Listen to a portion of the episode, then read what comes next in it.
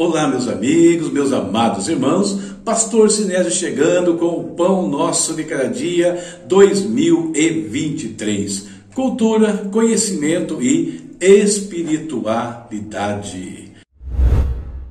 Leitura bíblica de hoje aconteceu no livro de Neemias, capítulo 7 ao 9. O tema da nossa reflexão hoje é produtividade sem limites. A inspiração bíblica vem do livro de Deuteronômio, capítulo 28, versículos 2 ao 6. Acompanhe comigo a leitura. Se obedecerem ao Senhor, o seu Deus, vocês receberão as seguintes bênçãos: suas cidades e seus campos serão abençoados, seus filhos e suas colheitas serão abençoados, as crias do seu gado e dos seus rebanhos serão abençoados.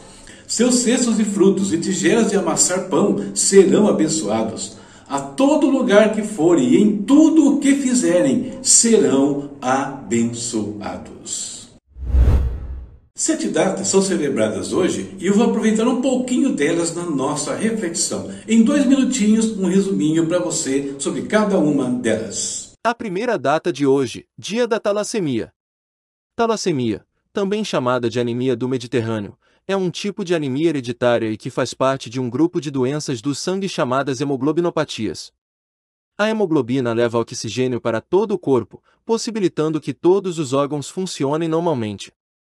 A talassemia acontece quando há um defeito na produção dessas globinas. A segunda data de hoje, Dia da Vitória. Esta data é uma homenagem ao fim da Segunda Guerra Mundial, com a derrota da Alemanha nazista e a vitória do grupo de países conhecidos por aliados. A terceira data de hoje, Dia do Artista Plástico. A data serve para homenagear e celebrar uma das manifestações artísticas mais antigas da humanidade, a pintura. Porém, os artistas plásticos não são apenas reconhecidos por suas pinturas, mas também por fazer esculturas e demais instalações artísticas. A quarta data de hoje, Dia do Profissional de Marketing, homenageia os profissionais responsáveis em criar e vender ideias, além de desenvolver estratégias e projetos que ajudam a movimentar e melhorar a competição no mercado de trabalho. A quinta data de hoje, Dia Internacional da Cruz Vermelha. Nesta data, a solidariedade e a ajuda humanitária são as grandes homenageadas, pois são duas das características mais marcantes da Cruz Vermelha. De acordo com Henri Dunant, seu fundador, a ideia de criar a Cruz Vermelha surgiu depois da difícil experiência que teve nos campos de batalha na Itália, onde ajudou inúmeros soldados feridos.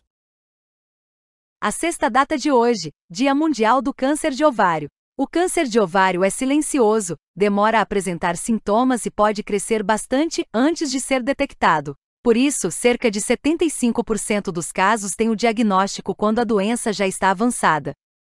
E finalmente, Dia Nacional do Turismo. A finalidade é promover e homenagear a prática do turismo entre os brasileiros, conscientizando a população das diversas belezas naturais e culturais que formam o Brasil. Somos produtivos? Muitos de nós estão satisfeitos com seu nível de produtividade diário. Porém, outros, nem tanto, estão vendo o tempo passar sem conquistarem nada. Podemos melhorar a nossa produtividade? Um tema presente nos processos seletivos atuais é a questão da espiritualidade. Por quê? Porque muitos veem nela uma fonte de inspiração e motivação para enfrentar os desafios da vida, inclusive os desafios profissionais. Por essa razão, eu quero falar de produtividade do ponto de vista bíblico. Por quê? Porque o tema central das Escrituras é a restauração do ser humano, é a restauração da produtividade dele em todos os níveis. E as instruções das Escrituras podem impactar a nossa vida em todas as áreas. A produtividade depende de uma vida que flua plenamente, tanto no aspecto físico quanto espiritual. E no espiritual, se estivermos debaixo do sangue de Cristo, Ele tem todos os elementos necessários para que a nossa vida flua de uma maneira plena e segura. Não seremos parados por nenhum tipo de talassemia. Ovários prejudicados impedem a maternidade Da mesma forma, existem males espirituais que podem nos impedir de frutificar. Nesse aspecto, Cristo tem a cura, tanto no aspecto físico quanto no aspecto espiritual, e pode nos restaurar plenamente, nos capacitando, nos devolvendo a capacidade de frutificar em nossa vida em todas as áreas. Por meio de Bezalel e Aholiabe, personagens lá do livro de Êxodo que eu não vou aprofundar aqui, porque não dizer que eles são artistas plásticos, nós aprendemos que Deus pode nos dar uma capacitação especial muito além dos nossos talentos e das nossas habilidades, nos preparando para os novos desafios, se nós estivermos de acordo com a vontade dele, obedecendo aos princípios dele. E uma característica das pessoas produtivas é que elas são altruístas. Elas compartilham da sua vida, das suas experiências para abençoar a outros. Um exemplo de vida que nos é dado por Henri Dunant, o fundador da Cruz Vermelha. E nesse aspecto de ajudar, de abençoar, os servos de Deus devem esmenar-se nisso. Por quê? Porque esse é o melhor marketing, a melhor maneira de atrair outras pessoas a Cristo e a vida sacrificial que Ele nos deu e que pode nos restaurar plenamente, nos devolvendo a produtividade perdida por N situações. Pessoas produtivas desse mundo são pessoas de sucesso e isso lhes permite visitar lugares deslumbrantes, lhes permite fazer turismo, né, mundo afora e até no nosso Brasil. Mas a produtividade espiritual nos leva muito mais longe. Ela nos tira desse mundo, nos levando para o reino de Deus.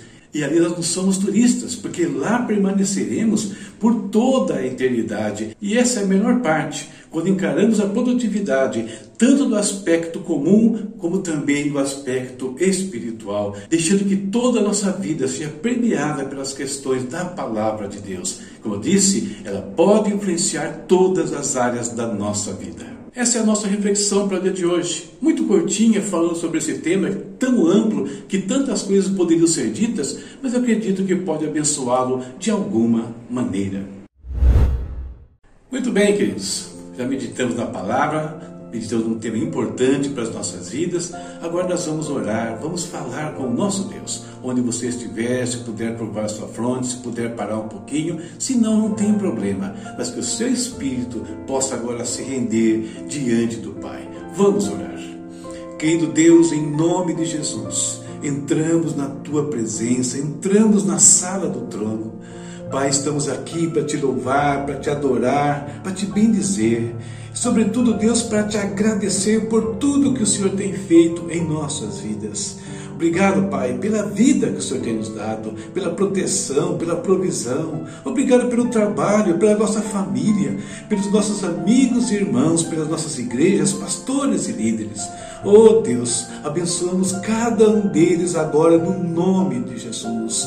Pai, pedimos a tua bênção sobre os que estão desempregados, Pai, precisando de uma porta de trabalho nesse dia. E junto com isso, oramos, ó Deus, abençoando aqui todos que trabalham na área de turismo, que estão aí sendo lembrados hoje. Abençoando, Senhor Deus, todos os profissionais de marketing também, ó Pai eterno abençoando os artistas plásticos, ó Deus, que o Senhor guarde esses homens e mulheres tão criativos, ó Deus, que o teu Espírito consiga demonstrar a eles a origem dessa criatividade, dessa capacidade, que não é um, um, um acaso, que não é uma evolução, mas que é fruto de criação, fruto da tua capacitação, Senhor relação à saúde, oramos por todos os que estão enfermos, Pai.